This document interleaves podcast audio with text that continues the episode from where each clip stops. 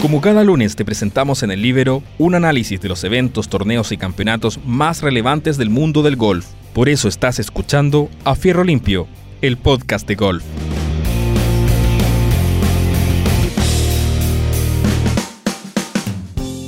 Hola, hola, ¿qué tal amigos?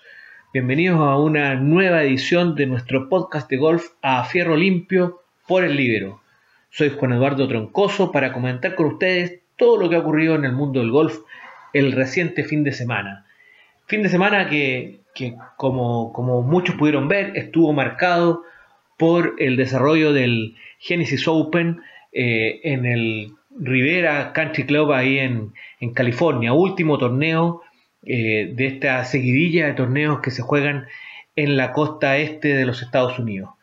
Eh, el campo de, del Riviera eh, son 7.322 yardas, una cancha que data de, 1926. Eh, el torneo se ha jugado bastante ininterrumpidamente, digamos, desde esa época hasta, hasta hoy. solo se suspendió un año por la Segunda Guerra Mundial y fundamentalmente se ha jugado en la cancha de Riviera. Este es un torneo eh, en beneficio de la fundación de Tiger Wood, por lo que también eh, se pudo ver eh, la presencia de Tiger Wood físicamente el, día de, de, ayer, digamos, día domingo, último día, entregó el premio al ganador del torneo, a Max Homa, como lo vamos a comentar más adelante.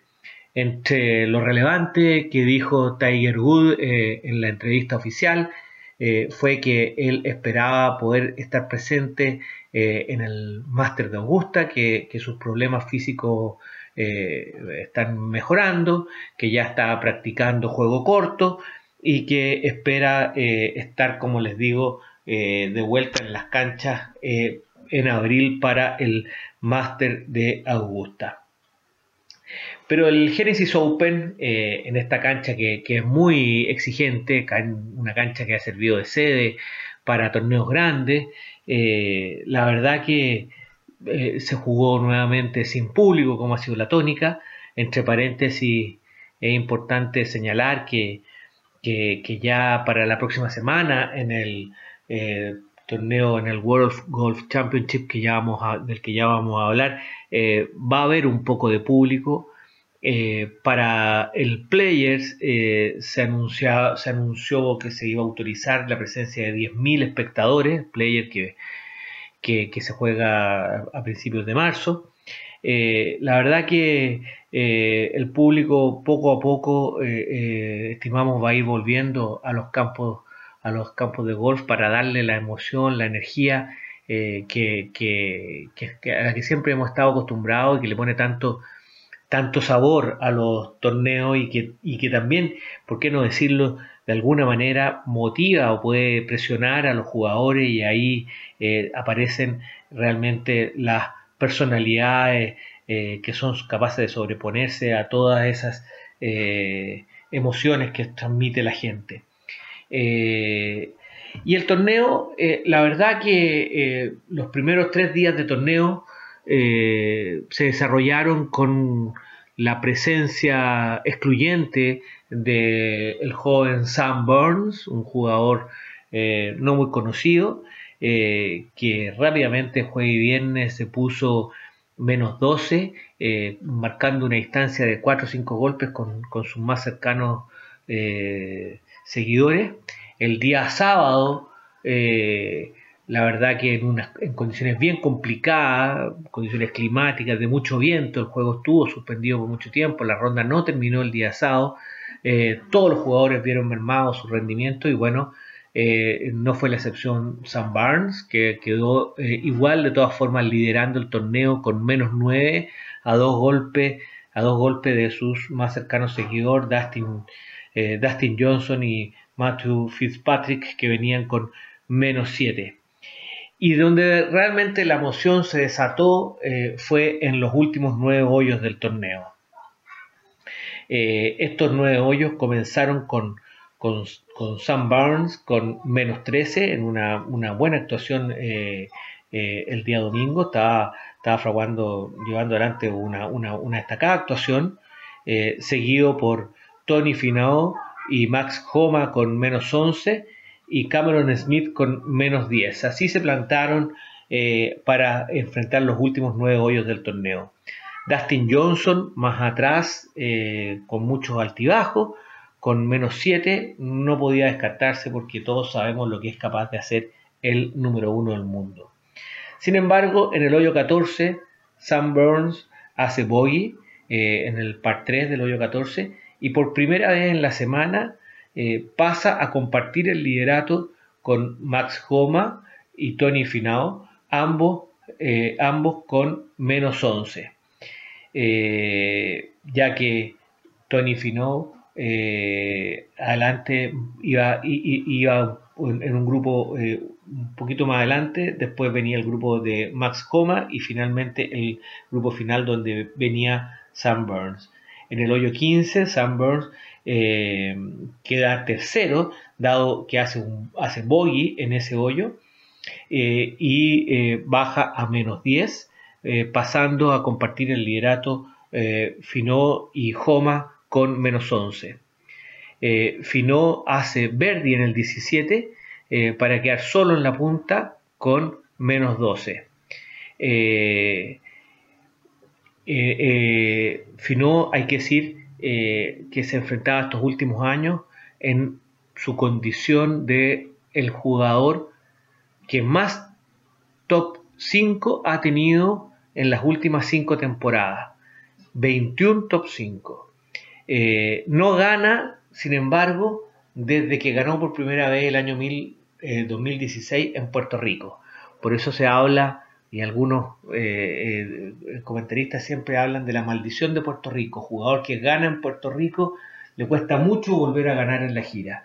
Bueno, eso eh, aplica perfectamente a Tony Finau, que como ustedes comprenden, 25, 21 eh, torneos eh, top 5 sin poder haber cerrado ninguno de ellos, ya es, un tema que da como para, para pensar que algo distinto, algo, algo especial está pasando en la cabeza de Tony Finau, que le cuesta tanto cerrar torneos. Y ya lo vamos y esto va a quedar, va a quedar demostrado en los hoyos siguientes eh, de el Génesis, donde eh, tuvo la chance concreta y real de haber podido ganar.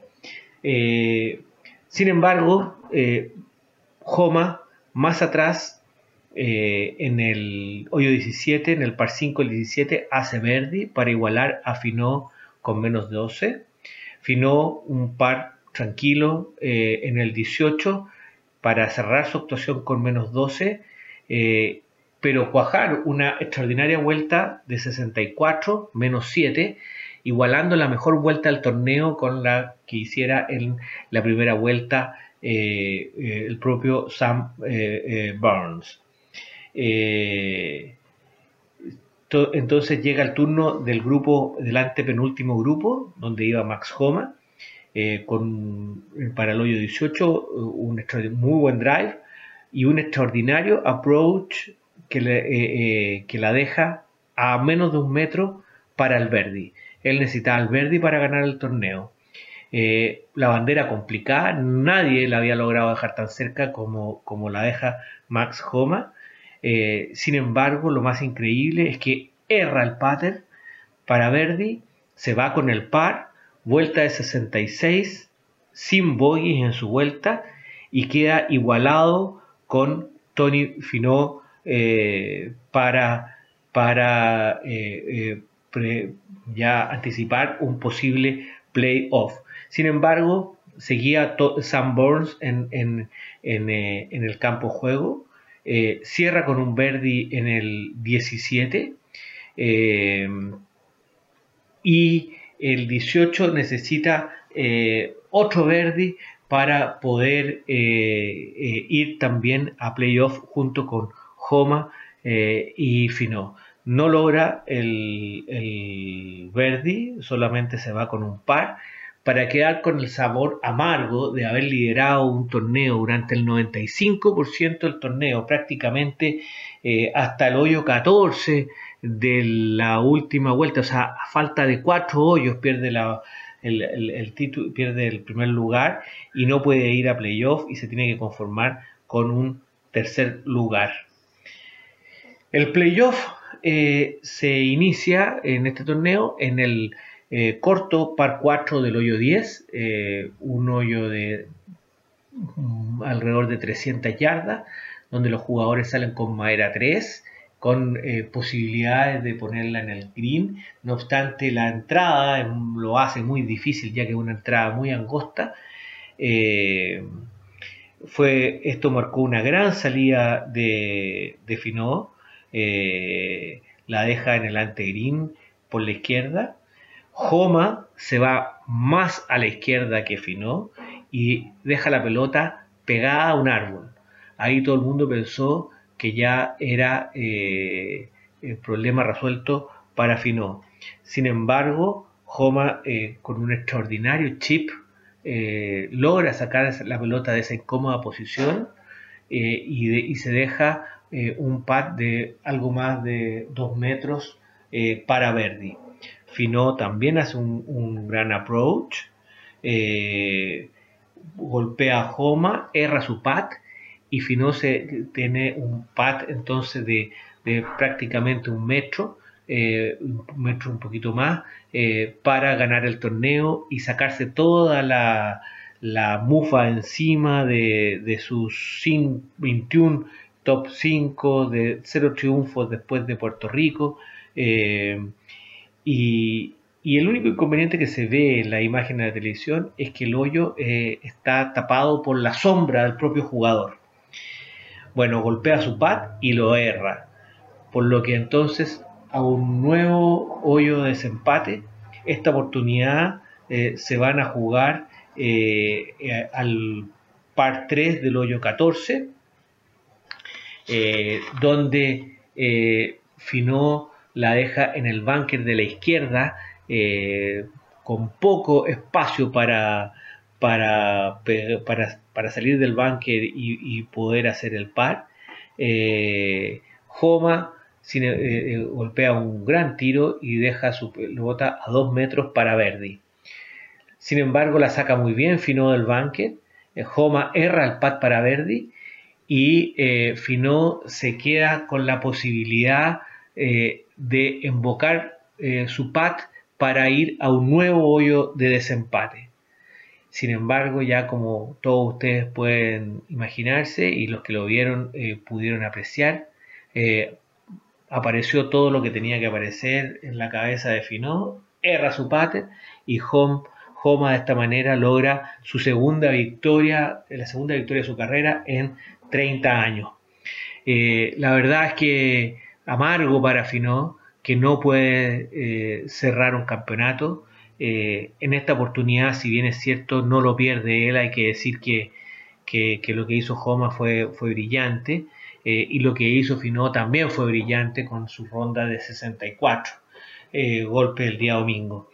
los resultados generales al final del día eh, Max Homa menos 12, Tony Finot menos 12, Sam Burns menos 11, Cameron Smith en el cuarto lugar con menos 9 y en el quinto lugar empatado con menos 7, John Ram y Víctor Hopland, uno que hace un tiempo atrás le ganó a la maldición de Puerto Rico, dado que ese fue también la primera victoria que había tenido eh, en su carrera y después logró una segunda carrera. ¿Quién es Max Homa? Max Homa, eh, este es su segundo triunfo, antes había ganado en el Wells Fargo del año 2019, 30 años, un tipo muy simpático, eh, muy activo en redes sociales, siempre con la anécdota a mano, eh, recibió el premio de manos del propio Tiger Wood, él comentó ahí que, que Siempre había soñado con tener la posibilidad siquiera de darle la mano a Tiger Woods, por lo que encontraba un honor casi inmerecido estar recibiendo el premio del propio Tiger Woods.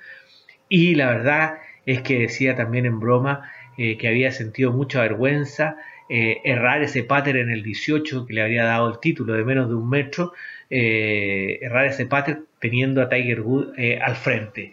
en fin, Tiger Woods se reía con sus comentarios y la verdad que demostró ser un, tipo muy, muy alegre, un tipo simpático, atractivo de personalidad como para tenerlo presente e irse fijando en lo que puede hacer más adelante.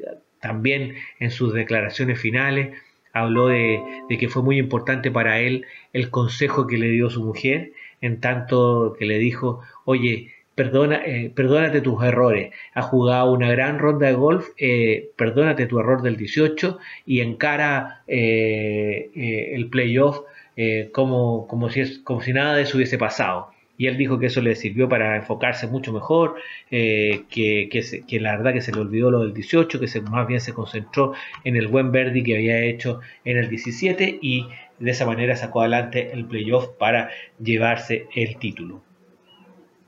Eh, ¿Qué más nos dejó este torneo? Bueno, eh, nosotros nos alcanzamos a ilusionar con la actuación de Joaquín Iman. La verdad que se había puesto menos 7 el día viernes, salió en el penúltimo grupo ni más ni menos que con el número uno del mundo, con Dustin Johnson. Sin embargo, eh, él no fue ajeno a todas las dificultades climáticas y, las complejidades que se vivieron el día sábado. Y la verdad que con una complicada ronda de golf, 78 golpes más 7, hipotecó sus posibilidades para el día domingo. Y en el día domingo eh, nuevamente eh, jugó una ronda sobre par para terminar ahí en la medianía, en el lugar número 43 del tablero. Eh, a Joaquín lo vamos a tener de todas maneras la próxima semana. Eh, en el World, eh, Golf, World Golf Championship, estos torneos, estos cuatro torneos del World Golf, campeonatos mundiales. Este es el primero, World Day, que se juega en Florida. Estos son torneos de 72 jugadores que clasifican por ranking, por lo que primero, al haber 72 jugadores no hay corte, y segundo, eh, en esto, en con esta cantidad de jugadores clasificados por ranking, quedan fuera grandes, grandes estrellas. O sea, no vamos a poder ver ni a Ricky Fowler, ni a Paul Casey, por ejemplo, eh, ni, a, ni a Jordan Speed. Y una palabrita para, para Jordan Speed. La verdad que eh, Jordan Speed podemos decir que está volviendo a reencontrarse con su golf. Eh, eh, antes, este torneo, el Génesis, lo comenzó con, dos buenas rondas de 68 para ponerse menos 6 el día, el día viernes y también salir entre los últimos grupos del día sábado. No pudo eh, hacer frente a las inclemencias del día sábado. hay que decir que el torneo del día sábado estuvo suspendido largo tiempo por un viento fuertísimo de, más de 20 nudos, creo que eran algo así como 40, 50 kilómetros por hora el viento que había eh, el día sábado. Eh, al final eh, se reanudó el juego, sin embargo no se logró completar la ronda. Jordan Speed hizo 73 el día sábado y con eso también dejó de lado las posibilidades de acercarse a los primeros lugares. Pero son ya tres torneos que encaja buenas rondas, que, que, se le ve pegando buenos golpes, que se le ve contento, que se le ve en una, en una buena exposición, así que es probable eh, que eh, lo podamos tener nuevamente eh, en los primeros lugares en los próximos en las próximas semanas. Y que, que, seguramente ganando en algún torneo de los que de los que vienen eh, antes del Génesis eh, les contaba que, que, sabía, que, había eh, Jordan Speed había hecho dos top, top 5 en, en Phoenix y en el AT&T Program jugado en Pebble Beach la semana pasada. como no tuvimos podcast la semana pasada, no, no, no, no, comentamos, pero ese torneo también dejó algunas cosas interesantes de mencionar, como el triunfo de Daniel Berger, por ejemplo, como eh, la desgraciada situación de Nate Lashley, eh, que, erra cuatro pads, eh, o digamos, necesita cuatro pads, erra tres pads en, una distancia de, menos de 4 metros, para cuajar un triple bogey que lo retrasa. Él iba peleando en primer lugar con Berger y con otros jugadores. También como anécdota, por favor vean los videos ahí, todos los golfistas aficionados que están escuchando, para ver cómo, también a este nivel pasan cosas. En el del 1, eh, Francesco Molinari, eh, el gran jugador italiano, ganador del, British Open, eh, pega una papa, como le llamamos acá, para ni siquiera pasar el tee de las rojas en, la cancha en el en Pebble Beach 60 yardas más o menos fue su, papa. Eh, la verdad es que eh, impresiona ver que estos jugadores eh, también viven situaciones como las que vivimos a día, los que amateur intentamos dar algunos golpecitos ahí en, las canchas. ¿Qué otras cosas podemos decir? Bueno, en paralelo al World Golf eh, Championship de esta semana se juega el Puerto Rico Open, eh, el famoso Puerto Rico Open del que ya hablábamos con, la maldición, ¿no es cierto?, de Tony Finó. Eh, está clasificado para este torneo, vamos a ver si lo juega Mito Pereira, por lo tanto podría ser una semana muy entretenida para los chilenos si tenemos a Pereira jugando en el Puerto Rico y a Juaco Niemann jugando en el eh, World, eh, eh, World Golf Championship. así que ojalá pueda jugar Mito Pereira, que sin embargo participando en el, en el Conferry de esta semana, volvió el Conferry esta semana, pasó el corte, sin, sin, embargo quedó muy rezagado en el tablero alrededor del puesto, del puesto 60. así que, pero de todas maneras, eh, él está clasificado por, su gran actuación en el interrumpido Conferry de la temporada anterior. Recordemos que el Conferry va a acumular eh, eh, los puntajes del año pasado con, el de esta temporada para entregar la tarjeta al PGA a fin de, año. Y, y, Mito la tenía al momento de que se suspendió y a los jugadores que la tenían eh, se les dio la posibilidad de jugar en todos los torneos del PGA paralelo a, World eh, Golf Championship, que son cuatro torneos al año. Y el primero entonces es el eh, Puerto Rico Open de la próxima semana. hay que decir también que la próxima semana vuelven las mujeres y vamos a tener en el Game Bridge eh, eh, del Ladies PGA en Florida, ni más ni menos que la vuelta al profesionalismo después de 13 años de la gran Annika Sorensen, eh, la jugadora, la extraordinaria jugadora sueca que vive al lado de esta cancha y por eso pidió la, invitación y se la dieron. Va a volver al profesionalismo, va a ser todo un espectáculo ver cómo cómo después de 13 años Anika eh, vuelve a el golf profesional. Hay que estar atento ahí a ver qué, qué, nos deja la actuación de, la gran Anika. Eh, como última nota, eh, podemos comentar algo que es tan familiar para los jugadores amateurs, que es el marcador de yardas. El PGA anunció que se va a autorizar para que los jugadores puedan hacer uso de esta, de esta herramienta eh, en, eh, los, en el Major del eh, PGA Championship y también en el Major de Seniors y de mujeres sancionados por el PGA Championship. En esos torneos los jugadores, las jugadoras y los veteranos van a poder usar este marcador de distancia que, sí, que sin embargo usan muy habitualmente en las rondas de práctica, pero que hasta ahora está prohibido en competencias oficiales.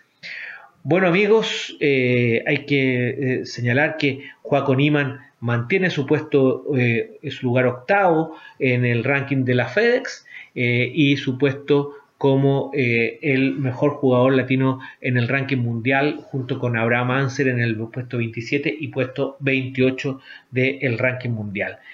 Eso ha sido todo por esta semana. ya la próxima semana volvemos con nuestras entregas regulares semanales, comentando esto que, ya le señalaba, lo de eh, el World Golf Championship con la presencia de Juaco, el Puerto Rico Open esperamos con la presencia de Guillermo Pereira y eh, el torneo de mujeres con eh, la vuelta a las competencias de Annika Sorensen.